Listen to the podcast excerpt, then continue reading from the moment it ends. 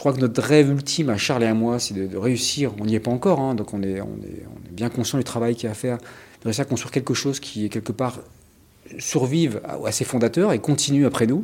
Donc ça, c'est vraiment un grand rêve. Donc on a envie effectivement de s'investir pour ça. On a envie de, continuer à être rejoint par des gens qui vont continuer à faire grandir l'entreprise, pas juste pour parler euh, de taille, parce que c'est pas pas le sujet, mais juste pour être encore plus impactant, pour avoir encore une force de frappe supérieure et faire encore mieux la mission qu'on s'est confiée. Ben oui, ça donne envie effectivement de s'investir. En tout cas, ça, ça finit de me convaincre que c'est vraiment ça que j'ai envie de faire. Bienvenue sur Haute Fréquence, le podcast hebdomadaire de l'AGFI. Aujourd'hui, je vous propose de découvrir le parcours de Ronan Lemoyle, l'ancien directeur général du Crédit Mutuel Arkea et aujourd'hui cofondateur de la société Épopée Gestion.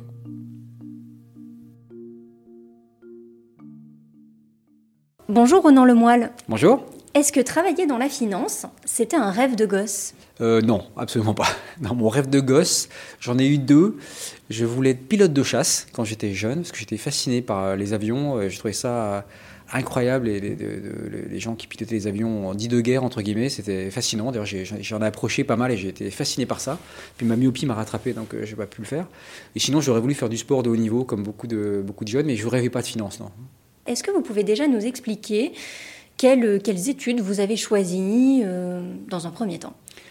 Au niveau de mes études, alors ce que j'ai fait moi, c'est que j'ai euh, fait une école de commerce, donc euh, parce que je je savais pas trop quoi faire, donc c'est souvent comme ça à ce moment-là.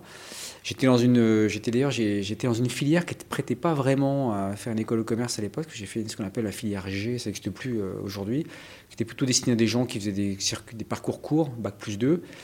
Et il se trouve qu'en terminale, après que mon père justement ait, fini de me dire que le, sport de haut niveau c'était bien, mais qu'il valait mieux se concentrer sur ses études, bah, j'ai un peu accéléré au niveau des études. Et effectivement, j'ai pu faire une prépa et je suis rentré euh, dans une école de commerce, enfin HEC en l'occurrence, pendant trois ans à Paris. Donc ce, ce, ce, ce cursus, c'est pas tellement un cursus où je me disais je veux faire ça. Je me disais c'est une voie généraliste, permet de faire à peu près tout derrière, euh, de la finance ou autre chose. D'ailleurs, quand on regarde les, les gens qui en sortent, ils font plein de choses et pas que de la finance. Donc c'est plutôt un choix, on va dire, pour ne pas se fermer des portes plus que pour se fixer sur un horizon donné. D'accord. Et après HEC, est-ce que vous avez quand même euh, du coup choisi la thématique euh, économique, financière euh Oui, c'est vrai. En, troisième année, je m'étais spécialisé dans ce qu'on appelait finance de marché. Donc à l'époque, tout ce qui consistait à faire de la modélisation sur les gens qui allaient dans le trading, ce genre de choses. Donc j'avais plutôt une vocation à aller vers le secteur financier. C'est vrai, ça, le côté mathématique d'ailleurs de, la finance me plaisait beaucoup. Et donc j'avais plutôt orienté mes recherches vers ou ce qu'on appelle aujourd'hui de l'audit, donc les cabinets euh, d'expertise comptable qui sont très finance, ou alors les banques. Donc j'avais commencé à regarder ce secteur-là, sans forcément connaître exactement ce qu'on y faisait d'ailleurs, mais en me disant que ça collait plutôt pas mal à ma formation. Et alors, quelle a été peut-être la première expérience professionnelle, que ce soit un stage ou même un, premier contrat euh, dans, ce milieu-là, peut-être qui vous a le plus marqué ou... La première, j'ai bossé en audit euh, chez Ernst Young à l'époque, à Tour Aurore à la Défense, donc, qui, qui, existe toujours d'ailleurs. Et j'ai commencé comme assistant euh, chargé de mission, qui, en fait est un métier qui consiste globalement à faire les photocopies des classeurs euh, d'audit et à faire les, vous savez, cocher les cases en disant les contrôles ont été faits. Donc c'était un, métier que je voyais vu de ma fenêtre, et c'est c'est très réducteur hein, de dire ça, parce que c'est bien plus intéressant que ça, je trouvais un peu réducteur par rapport à ce que moi j'ai envie de faire. Donc je l'ai fait en stage pendant 8 mois, je crois. J'ai poursuivi 3-4 mois derrière euh, en contrat de travail, et puis ensuite j'ai préféré quitter pour partir vers autre chose, en l'occurrence la banque et la banque en région, je crois. Ce que vous aviez envie de faire, justement, euh, c'était quoi? Vous aviez déjà une idée un peu de votre plan de carrière euh? Non, vraiment. D'ailleurs, ce que je me dis souvent aujourd'hui, ou quand, quand, je commence à, parler avec des, personnes plus jeunes que moi, parce que je commence à arriver à un âge où on peut commencer à transmettre un peu son expérience, c'est que je ne dis pas qu'il n'y a pas de plan de carrière, je ne dis pas peut pas ne pas en avoir, il y a certainement des gens qui en ont. Moi, je crois qu'il faut surtout faire confiance un peu à la vie et puis s'impliquer dans ce qu'on fait. Y mettre tout son cœur, toute son énergie, ce qui ne veut pas dire forcément euh, être dans le, le, absolu et ne penser qu'à ça, mais en tout cas s'investir, avoir envie de faire des choses, et ensuite on est identifié, il y a des gens qui vous prennent sous leur coupe, vous faites des belles rencontres, et votre carrière se construit comme ça. En tout cas, moi, je, crois beaucoup à ça. Euh, je crois que ma carrière, si on peut en parler ainsi, elle est plutôt une somme de rencontres et d'opportunités que j'ai saisies, plus qu'une volonté de construire quelque chose.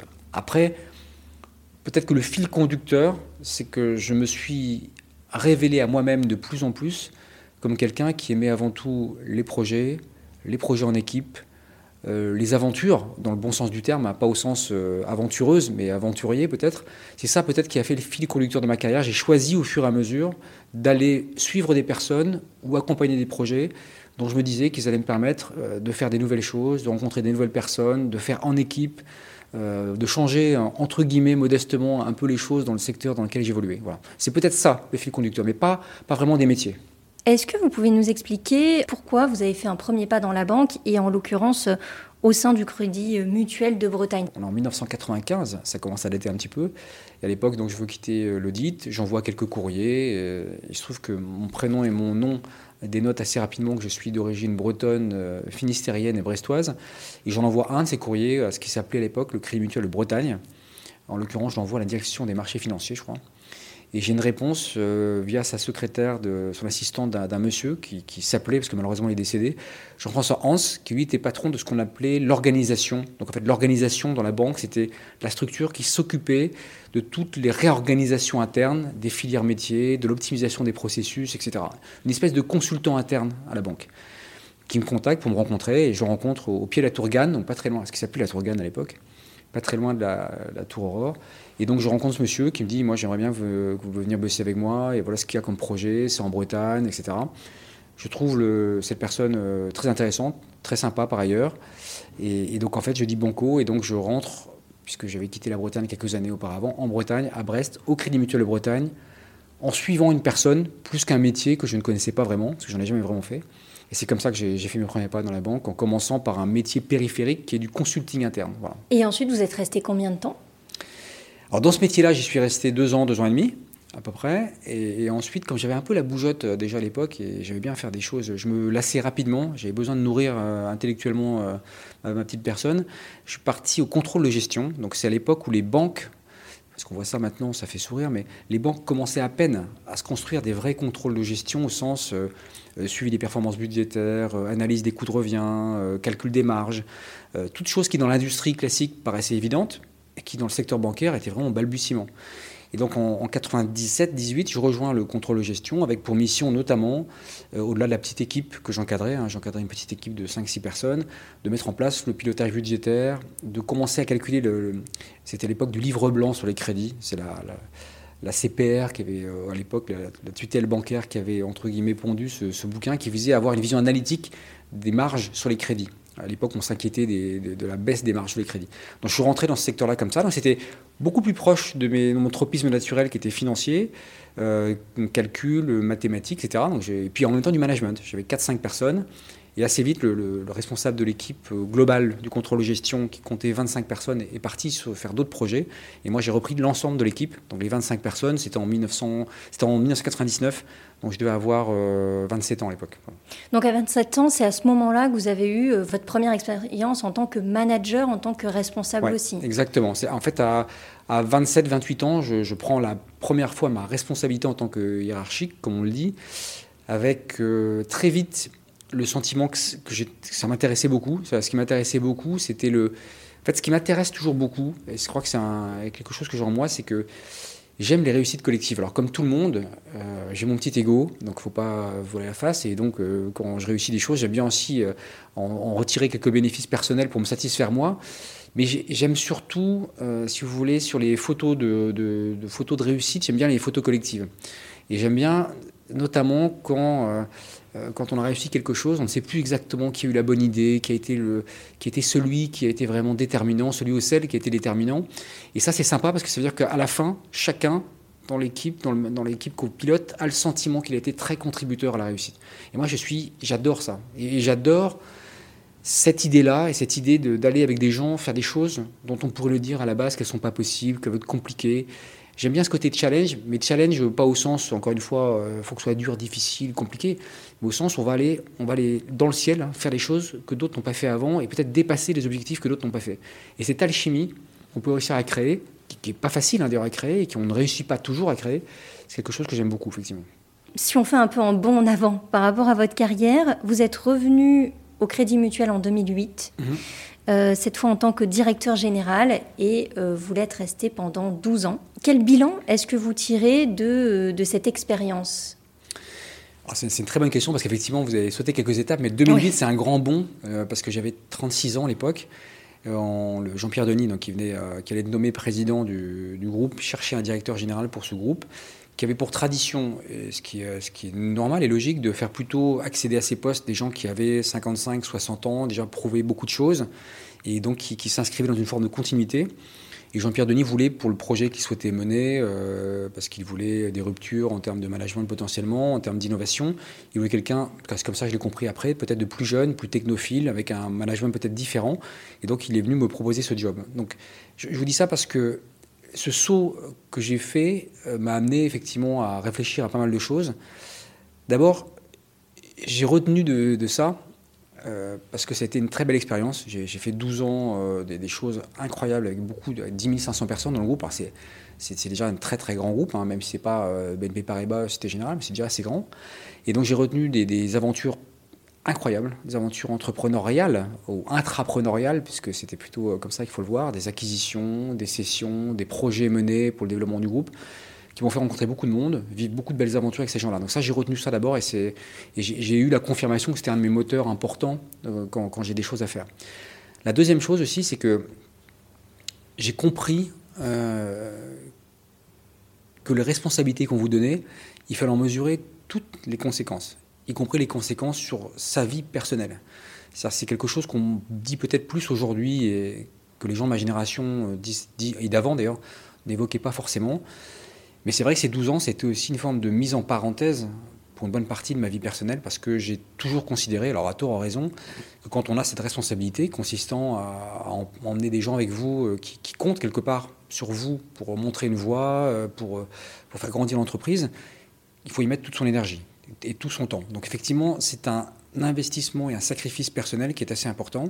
On fera pleurer personne sans doute, mais je crois que quand on est en situation, en tout cas, de réfléchir à une opportunité de carrière de cette nature, il faut aussi peser cette dimension, parce que euh, au bout du compte, on peut se rendre compte qu'on fait un peu de dégâts autour de soi, euh, sans rentrer dans les détails. C'est vrai que c'est pas évident d'être à la fois très investi dans son job et en même temps euh, d'être moins présent chez soi, d'être beaucoup en déplacement. On l'évoquait tout à l'heure, euh, la moitié de mon temps à Paris, la moitié de mon temps en région, pas un seul mardi soir à la, maison euh, quand mes enfants étaient petits, nos enfants étaient petits, pas de dîner à la maison, pas de déjeuner, bref, une vie très très impliquée dans la boîte. Donc il faut peser ça. Donc j'ai appris également, il faut tout peser et pas juste sauter sur une occasion en se disant ça va être un grand bonheur pendant 2-3 jours de me voir confier ses responsabilités parce que tout commence après. Et ce que j'ai découvert également pendant ces 12 ans, c'est que j'étais vraiment attiré vers l'entrepreneuriat. C'est-à-dire que ce qui me, le trait commun, je vous le disais tout à l'heure, c'était euh, les parcours en équipe, euh, l'idée de faire des projets, d'inventer des nouvelles choses, en tout cas, quel que soit le niveau de l'invention, hein, modeste ou importante.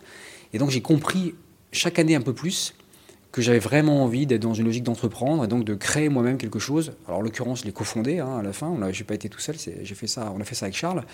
Mais, mais par contre, j'ai compris que j'avais envie de ça. Donc ça m'a aidé à, mûrir également vers cette idée non pas d'un projet professionnel au sens de l'activité, même si l'activité est importante, mais de la manière dont je voulais la faire, donc plutôt en mode entrepreneurial. Et donc j'ai compris, le temps passant, parce que je, comme je vous le disais, j'étais déjà à 36 ans et j'ai quitté mon poste, j'avais 48, que voilà, il y a 48 ans, il était temps d'y aller. Donc, euh, mais en tout cas, j'avais bien compris ça. Comment on peut expliquer ce, basculement? Alors, il y a le métier en tant que tel, on pourra en reparler, mais il y a surtout, effectivement, vous avez raison, le processus qui y amène. En fait, donc je vous le disais il y a quelques minutes, j'avais le, le sentiment ancré en moi que c'est ça que j'avais envie de faire, entreprendre.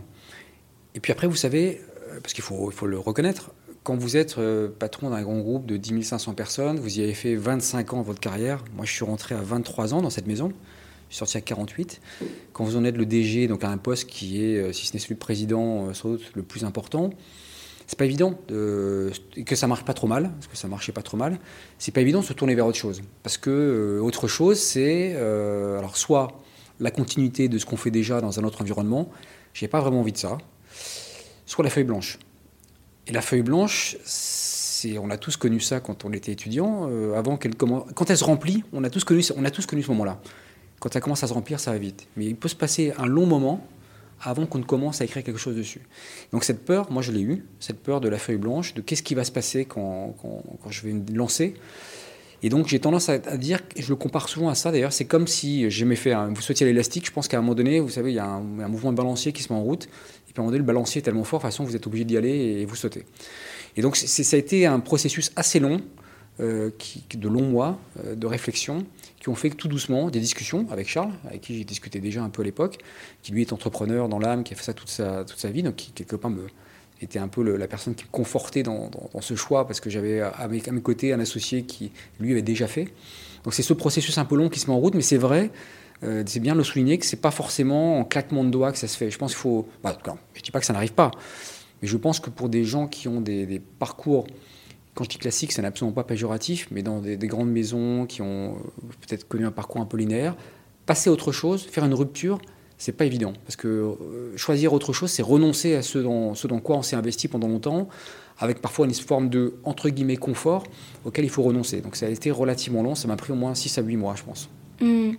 Et qu'est-ce qui a fait, euh, suite à ces réflexions et même les peurs aussi que vous avez pu avoir, qu'ensuite vous avez dit, bon ben voilà, je, je saute, je, je change de monde?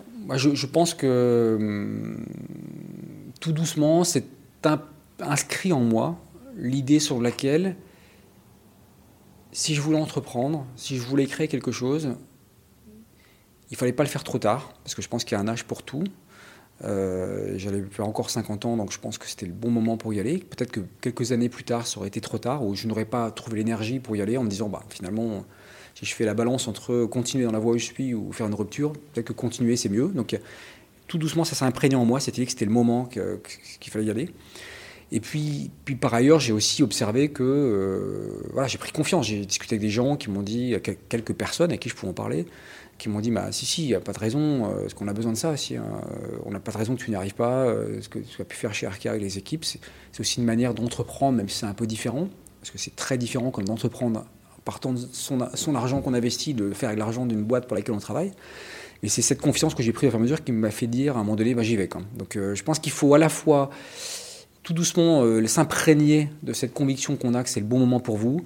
Et puis peut-être avoir, moi en tout cas j'ai toujours fonctionné comme ça, avoir quelques effets miroirs qui vous rassurent en vous disant, euh, même si la réassurance ne fait pas tout, en vous disant si c'est jouable, il faut y aller. Quoi. Donc, euh, Donc vous avez lancé Épopée Gestion en septembre 2020. Quel bilan aussi vous tirez depuis, depuis ce lancement C'est une très belle aventure.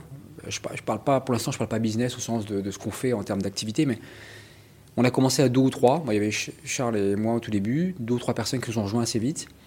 Il y avait cette feuille blanche dont je vous parlais, dont moi j'étais euh, parfaitement conscient. D'ailleurs, on a, lancé, parce qu'on a commencé en, mars 2020, si vous vous rappelez, c'était en plein confinement. Donc on a, commencé, Charles et moi, euh, dans les bureaux que Charles avait déjà en Bretagne et moi à côté de lui, et on avait euh, personne autour de nous, parce que tout le monde était confiné. Donc on a commencé à, à élaborer un peu ce qu'on allait faire, à travailler la copie. Et le bilan que j'en retire, c'est que c'est quand même formidable, magique, incroyable, une source de bonheur top, que de voir tout doucement un projet qu'on a mûri dans sa tête prendre forme, et, quelque part prendre forme, notamment dans nos métiers, hein, c'est les équipes qui vous rejoignent. Parce qu'on est dans un métier, euh, entre guillemets, la finance, même si ce n'est pas exactement la finance qu'on fait, puisque on investit dans l'économie réelle euh, au sens euh, capital investissement, innovation, immobilier, mais de voir vous rejoindre des équipes qui adhèrent à cette vision, qui la démultiplient, avec plus de talent que vous, souvent, parce que ce sont des spécialistes de la matière que vous avez adressé, ça c'est un grand bonheur. Donc moi, mon, grand bonheur actuel, et le premier bilan que je tire, au-delà encore une fois des, premières satisfactions de voir qu'on a tenu nos objectifs, c'est de se dire qu'on a été rejoint par des gens qui croient en l'aventure qu'on construit, qui croient à cette dimension meilleur équilibre entre territoire et grande métropole, des gens qui croient qu'on peut entreprendre encore dans le secteur financier, et des gens qui démultiplient ce qu'on avait imaginé, Charles et moi, avec parfois, souvent, beaucoup plus de talent que nous-mêmes dans les matières qu'ils adressent. Donc ça, c'est un grand bonheur. vraiment, c'est un très grand bonheur. Mm. En plus, dans notre bonheur du, que j'ai, que, je, que, j'ai, que j'ai évoqué avec vous tout à l'heure, c'est que je travaille beaucoup, autant qu'avant, mais peut-être plus, mais je m'organise différemment. Donc j'ai également un équilibre de vie personnel que je trouve meilleur. Donc euh, que demander de plus? Un beau projet, des gens qui y adhèrent, et puis euh, une vie plus sympa. Bon, bah, plus sympa. Non pas qu'elle n'était pas sympa avant, mais en tout cas une manière de s'organiser qui rend ma vie plus sympa. Donc c'est très bien. Vous avez un peu l'impression de pouvoir euh, reprendre aussi le contrôle sur votre vie, même personnelle, en ayant fait ce choix? Oui, c'est vrai que, encore une fois, je ne veux pas non plus dramatiser ou faire apparaître les choses comme elles ne le seraient pas, mais c'est vrai que bah, 10 500 personnes, une grande maison, et tout ce que ça veut dire, c'est beaucoup de contraintes opérationnelles, beaucoup d'agendas dictés par les contraintes. Et c'est normal, d'ailleurs, ça fait partie du, jeu. Et là, je reprends davantage effectivement le contrôle. Mon, ma, Ma quasi unique contrainte, c'est euh, chercher des nouveaux investisseurs pour nous accompagner et puis investir correctement le capital qui nous confie dans les entreprises, euh, dans des infrastructures, dans l'innovation. Voilà, c'est ça mes, mes, principales contraintes. Je n'ai plus un agenda qui est dicté par, euh, quasiment plus en tout cas, par autre chose. Donc ça, c'est un grand bonheur, ce qui me donne la possibilité parfois, et ça vous paraît peut-être, peut-être ça va vous faire sourire, mais d'organiser un peu mon temps différemment, en laissant un peu de place parfois euh, pour un temps personnel que je n'aurais jamais pu me dégager, même une heure euh, avant. Et ça, c'est avoir cette capacité-là, ça peut paraître bête, mais c'est une grande source de contentement que de se dire, je ne suis pas contraint dans la lessiveuse à toujours suivre ce qui est écrit sur l'agenda dans la prochaine étape. Je peux parfois décider de faire un peu autrement. Bah, moi, pour moi, c'est ma petite victoire personnelle de ces deux dernières années. Et ça fait, aussi paradoxal que ça puisse paraître, beaucoup de mon bonheur. Qu'est-ce que vous avez le temps de faire maintenant que vous n'aviez pas forcément le temps de faire avant? Bah, Je vais vous dire quelque chose qui, qui, qui être vraiment futile, mais pour moi, c'est vraiment, c'est vraiment une grande source de bonheur. Demain, je rentre. Je suis à Paris, là, avec vous, et demain, je rentre en Bretagne et je prends l'avion. Et je vais arriver à 18h à Brest. Et dans mes fonctions précédentes, je filais au bureau et je rentrais chez moi à 21h, euh, après avoir continué de traiter des dossiers. Demain, quand je vais rentrer, je vais rentrer chez moi. Je vais discuter avec ma fille, mon fils et ma femme pendant une heure. On va dîner ensemble et je vais refaire mes mails après. Je vais traiter mes mails jusqu'à peut-être 22h30, euh, 23h, j'en sais rien. J'ai bossé après. Ça peut paraître bête ce que je dis là, mais avoir cette possibilité de se dire je fais quelque chose dont je n'ai pas pu faire profiter ma famille avant, qui moi me rend heureux, et eux, quelque part, j'ai la faiblesse de le croire, les rend heureux également, c'est d'avoir pu dégager du temps pour nous, ça c'est top. C'est une très petite chose, mais quand vous les multipliez par 10, par 15, par 20, parce que c'est plein de petites choses de cette nature, ça change fondamentalement la couleur de votre vie, effectivement. Et est-ce que ce sont des éléments qui vous permettent de vous dire que, euh, oui, dans un horizon peut-être plus euh, lointain, vous comptez aussi rester dans cet environnement, continuer à évoluer euh? Moi, ce que je fais là aujourd'hui, ce que nous faisons, euh, Charles, moi et l'ensemble de l'équipe, c'est quelque chose qui me passionne. C'est cette idée d'aider les territoires à grandir, d'investir dans les entreprises des territoires, l'innovation, euh, des infrastructures, c'est passionnant. Donc oui, effectivement, on a envie de construire une belle aventure, une belle épopée, parce que notre société s'appelle Épopée Gestion, donc euh, on a envie de construire cette belle épopée, on a envie de le faire en équipe.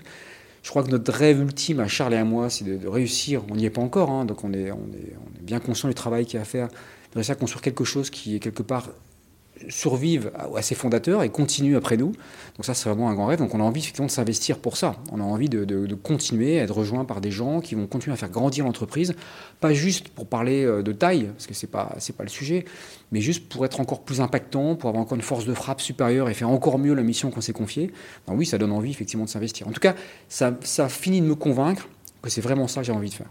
Et si on fait un parallèle entre votre rôle de patron à l'époque euh, au sein euh, du Crédit Mutuel et euh, vous en tant que patron d'Épopée Gestion, qu'est-ce qui a changé dans l'idée que vous faites d'être patron?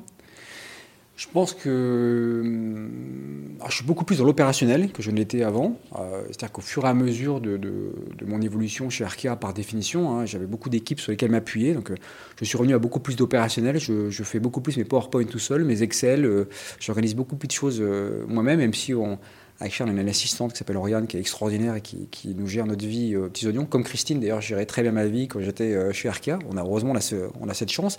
Mais par contre, je mets beaucoup plus les mains dans le cambouis, comme on dit. Donc ça, c'est une vraie grosse différence. La deuxième différence, peut-être, qui est un peu liée à la première d'ailleurs, c'est que je faisais beaucoup les choses par procuration avant. Moi, ce que je faisais avant, c'est que j'étais... Euh, pas seul, hein, bien sûr, avec Jean-Pierre Denis, avec euh, une partie des équipes, à définir la stratégie du groupe, où on voulait aller, à donner les impulsions mais j'étais pas forcément celui qui allait marquer l'essai au final parce qu'il y avait tout un tas d'équipes qui démultipliaient. Et aujourd'hui, ben, j'ai beaucoup plus effectivement de, prise directe sur les choses, euh, sur euh, la levée de, fonds quand on va chercher les investisseurs, sur la réalisation d'un investissement quand on va le faire. Je suis beaucoup plus dans l'opérationnel et beaucoup plus dans le concret des choses. Donc ça, c'est une, deuxième différence importante. Après, pour le reste, pour moi, ça reste la même chose. Je reste toujours drivé par la même idée que ma passion, c'est de faire des choses avec les gens. Je redécouvre, euh, là, à part Charles et une ou deux personnes, je ne connaissais personne des 16 autres qui nous ont rejoints de plus, qu'on est une vingtaine. Et c'est des gens que j'apprends à découvrir, que j'apprends à apprécier, euh, que je ne connaissais pas il y a trois ans, euh, deux ans, et qui, sont des gens remarquables, avec beaucoup de qualité. C'est la même chose que j'aimais chez Arkea. Chez Arkea, ce que j'aimais, c'était découvrir des nouvelles personnes, des, nouvelles équipes, faire des choses avec elles. Ben, donc ça, ça ne change pas. Et que ce soit une entreprise de 20 personnes ou de 10 500, c'est pareil. Donc quand on a, entre guillemets, cette passion du travail en équipe, eh bien, elle reste vraie dans une petite PME ou dans un grand groupe. Voilà, c'était le dernier épisode de Haute Fréquence.